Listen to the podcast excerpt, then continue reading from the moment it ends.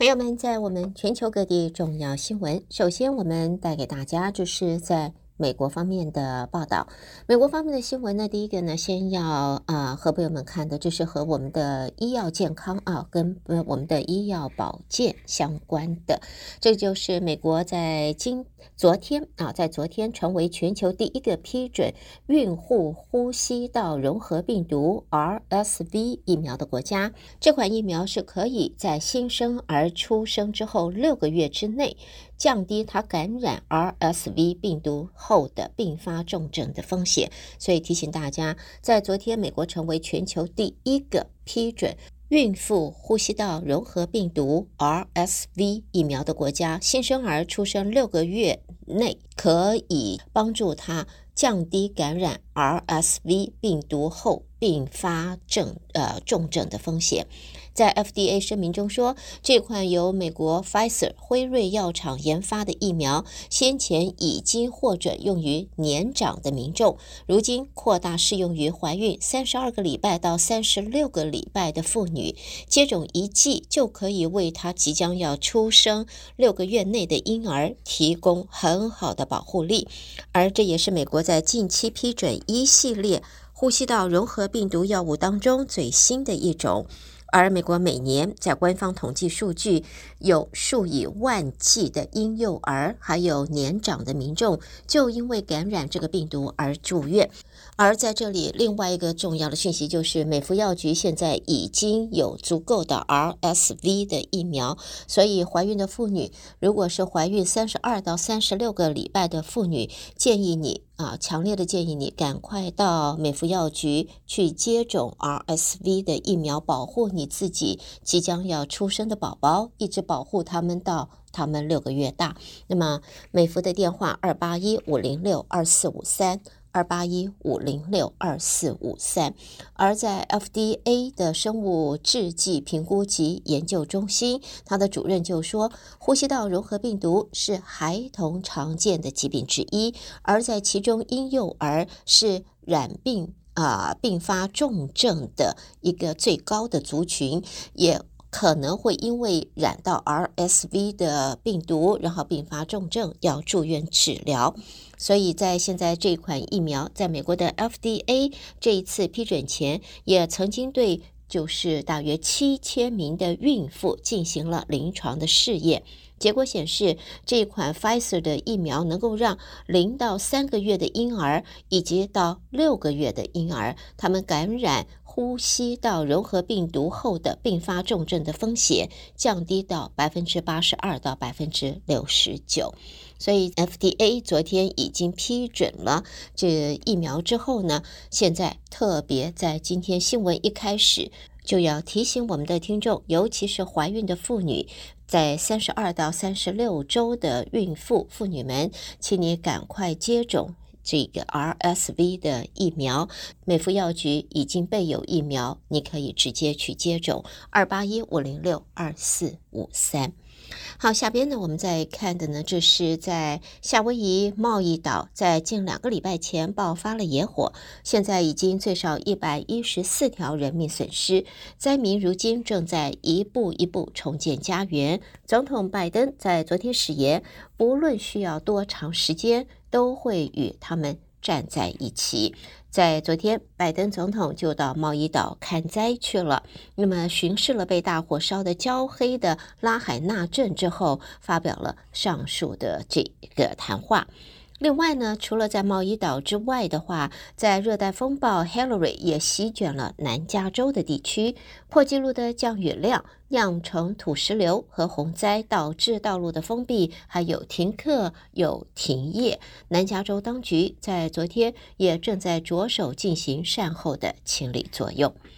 其他方面的新闻，美国商务部的网站在今天宣布了，应商务部长王文涛的邀请，美国商务部长雷蒙多二十七号到三十号会访问中国，到今年目前为止，有多名美国高级官员先后访问中国，包括了国务卿布林肯、财政部长耶伦和总统气候特使凯瑞，都在六到七月访问过中国。商务部则是限制中国获得先进技术的相关部门。雷蒙多的中国行是否能够实质缓和中美关系，绝对受到大家的关注。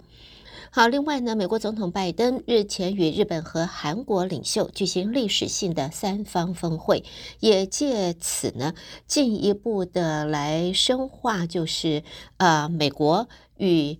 伙伴的网络。在现在呢，尽管在政治的气氛还是存疑，不过这个举动还是向对手发出了是相当果决的一个信号。在美国与日本和韩国现在已经在安全上结盟，合计在两地驻军大约八万四千五百人。如今呢，将会规划三方多年期的各领域的军事演习，并且会建立就是及时的资讯分享机制，还有危机热线。拜登还表示，美国会与盟国以及联盟在一起才会强大，所以会持续下去。好，接着在白俄罗斯方面呢，与立陶宛之间六个过境点中的其中两个关闭之后，美国驻明斯克大使馆也在昨天敦促美国公民千万不要前往白俄罗斯，并且要求目前正在白俄的公民应该要立即的离开。接着呢，我们看到美国一份最新的调查显示，劳工心目中的跳槽起薪将近年薪。八万美元创历史新高，也成为在美国通货膨胀没有散开的一项指标。薪资和通货膨胀会交互螺旋攀升，这也是联准会升降息考量的因素之一。根据昨天的一部一份是纽约联邦准备银行所做的聘雇调查显示，美国劳工期待的平均保留薪资。在二零二三年第二季达到了将近八万美金，比去年同期增长百分之八。物价的上涨会带动薪资的增加，薪资上升又会再推升物价，形成交互螺旋上升。因此，这个数字的重要性是不言可喻的。另外呢，美国蒙大拿州创下了在国内的首例。在明年元旦起，就会禁止短影音分享平台 TikTok 在州内的营运，而 TikTok 提起了诉讼，试图阻止新规定生效。总检察长在昨天已经要求法官维持禁令了。在共和党籍的蒙大拿州的总检察长说，州议会和州长是做了正确的事，只要 TikTok 处于外国对手控制之下，就不得在蒙大拿州营运。而根据新的法规，TikTok 每一次违规，蒙大拿州都可以处以一万美元的罚款，个别用户则不受罚。TikTok 估计蒙大拿州三十八万名用户，相当于全州一百一十万人口的三分之一以上。美国民权联盟在这个月则说，针对 TikTok 的禁令是有违宪法。好，另外呢，在美国华府一座法院昨天裁定，由 AI 创造而且没有使用任何人类资料的艺术作品，不得依美国法律获得版权保护。所以呢，也就是说，只有人类创作的作品才享有版权。他的这一个裁定也支持了著作权局的决定，在未来，在目前看到的是 AI 的艺术作品是没有版权保护的。而根据 YouTube 昨天在发表的文章，现在他们正在准备催化一个孵化器，要和艺术家及音乐家合作探索 AI 在音乐上的运用。在 YouTube 的执行长做了上述的表示，也说这个团队将会协助搜集有关 YouTube 正在开发的生成式 AI 实验和研究见解。YouTube 将会纳入更多的合作伙伴。生成式 AI 则是能够生成文本、影像、影音和其他资讯的人工智慧。好的，朋友们，带给大家这是在美国方面的重要新闻。收听的是德州中文台，我是胡美健。而下边焦点转到国际新闻方面，请和我继续一同关心几方面的报道。在我们的国际新闻，第一个先看一下，我们先从啊、这个新德里啊，印度这边先开始。印度总理莫迪在今天上午已经搭机前往南非大城约翰尼斯堡出席金砖国家峰会。他与中国国家主席习近平是否会举行双边会议，印度外交部仍然没有松口。虽然金砖峰会的目的是在讨论开发中国家的发展事宜，不过印度和中国的关系由二零二零年。年六月起，就因为边界冲突陷入了紧绷的情况。印度战略圈人士更为关注莫迪与习近平是否举行双边会谈。而自边界冲突发生以来，两个人也曾经在其他国际场合碰过面，但是呢，在碰面的情形下都没有举行双边会谈。接着呢，我们看到的是首尔的消息，因为日本政府在今天决定，最快二十四号起，将存放在福岛第一核电厂腹地的核处理水要排放入海。韩国政府对此表示，日本方面的相关计划在科学上、技术上都没有问题，但是强调并不是支持日本排放。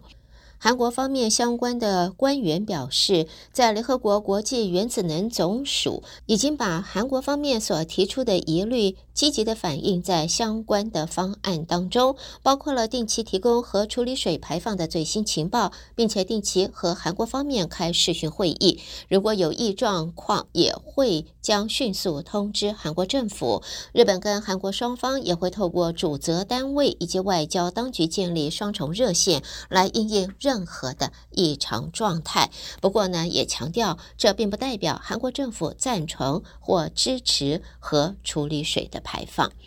另外呢，则看到就是在泰国方面啊，现在呢，看到泰国国会已经在今天进行了总理选举，泰国的地产大亨赛塔。当选第三十任总理，赛塔出身商界，他曾经担任知名地产开发商的执行长。上任之后，首要任务就是要拉抬泰国的经济表现，而且得要解决贫富不均的问题。现在呢，泰国的选举方面，这个总理人选三个月的僵局总算画下了句点。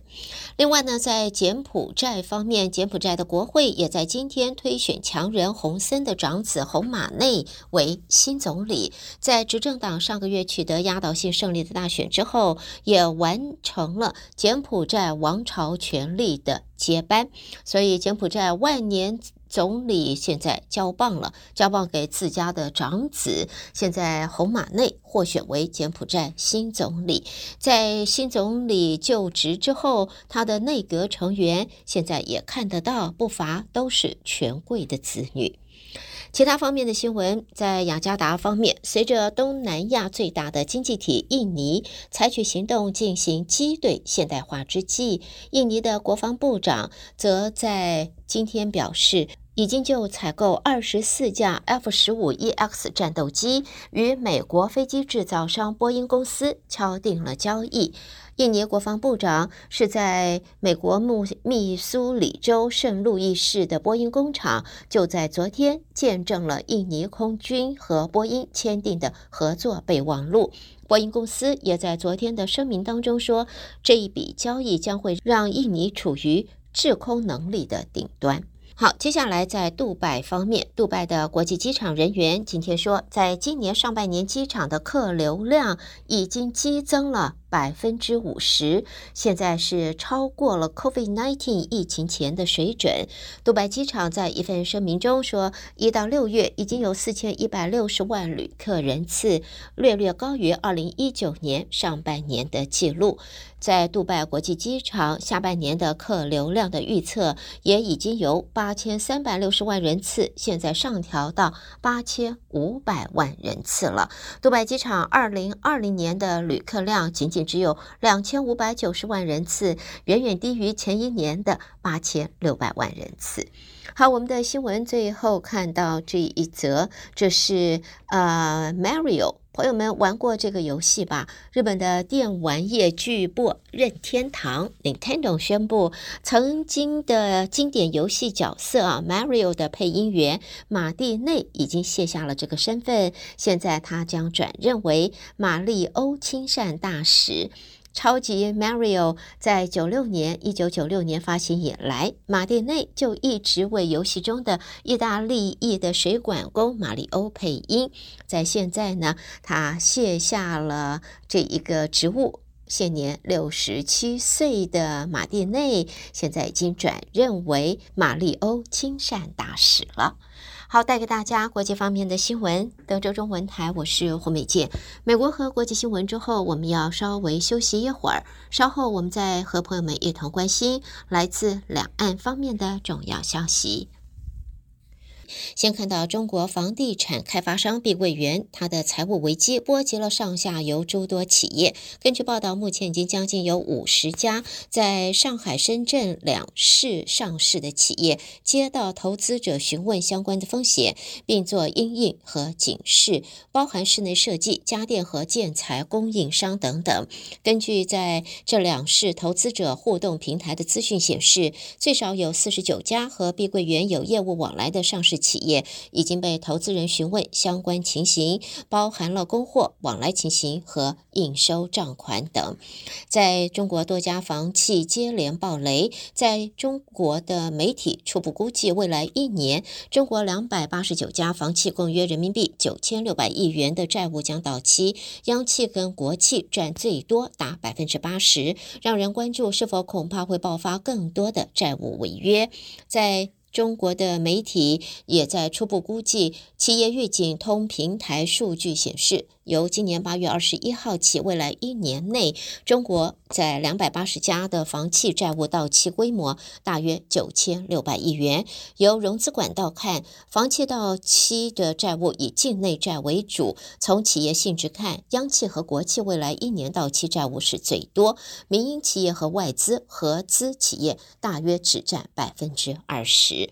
而诺贝尔经济学奖得主克鲁曼今天也在《纽约时报》发表了文章。他分析，在今年中国的处境和2008年北大西洋经济体，也就是欧美相似，正徘徊在一场很像2008年金融危机的边缘。至于中国的危机是否会向外蔓延呢？克鲁曼则认为，美国所受的影响将会非常小。那么在这里呢，克鲁曼则指出，中国政府。是否有足够能力管理他的经济所需的金融重组？他特别担心的是，中国官员是否有足够的决心以及这个清醒的这个思绪做需要做的事情。而一些报道则说，中国官员正以推动银行增加放贷来应应潜在危机，而这基本上就是在延续让中国陷入当今处境的一个老调子，让人不安。也因此，中国有可能会面临危机。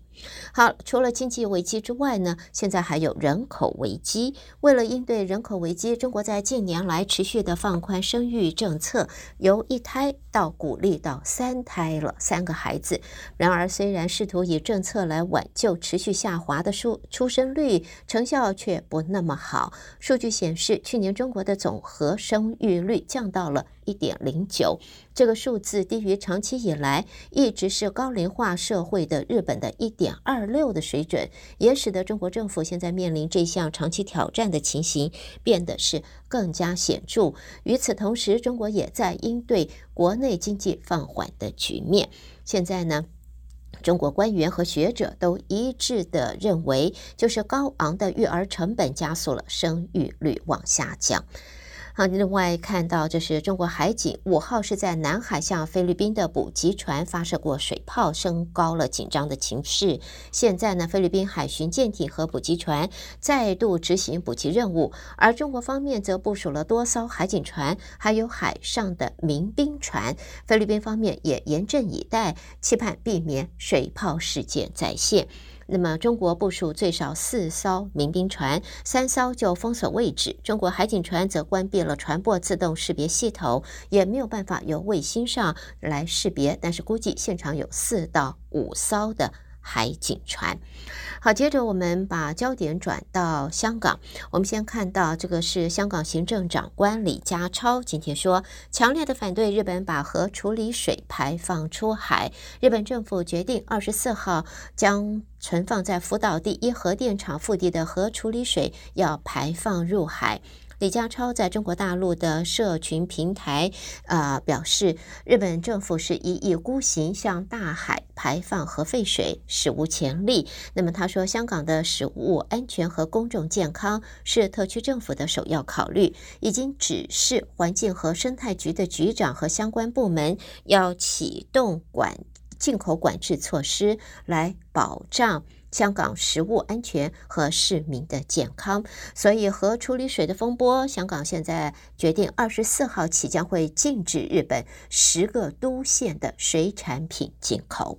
带给大家这是在中国方面的新闻，而在带给大家在台湾方面的新闻以前，要新的一个讯息，对于想要做植牙的朋友，现在有一个特别不一样的好消息：New Smile Implant。New Smile 植牙中心在现在啊、特别推出不一样的最新优惠，免费的 X 光断层检验和咨询，这原价是要五最少五百元，现在是免费哦。另外呢，还有如果是植牙加牙套啊，全部。只要一千九百九十五，如果你同时是植三颗牙，每一颗只要一千七百九十五元。现在呢，New Smile 植牙中心也特别设立华语专线，你现在就可以拨打，然后预约，在现在完全免费的 X 光断层检验和咨询，八三二五五四六一一五，八三二五五四六一一五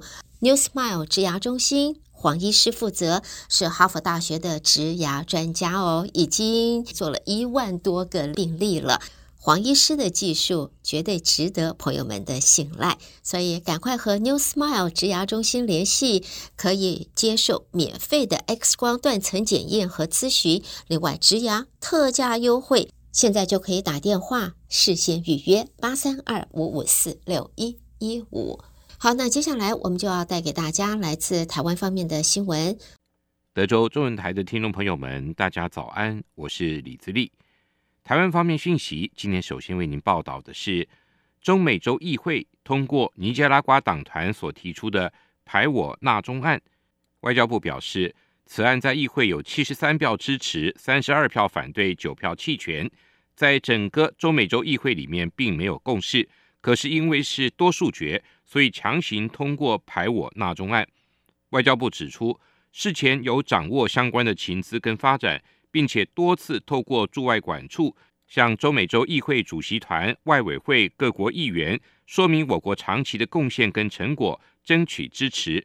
另外，三度致函中美洲议会议长、主席团、外委会，强烈表达联合国大会第二七五八号的决议不涉及台湾主权。中国跟尼加拉瓜、奥蒂加独裁政权不应该刻意的错误引用等立场，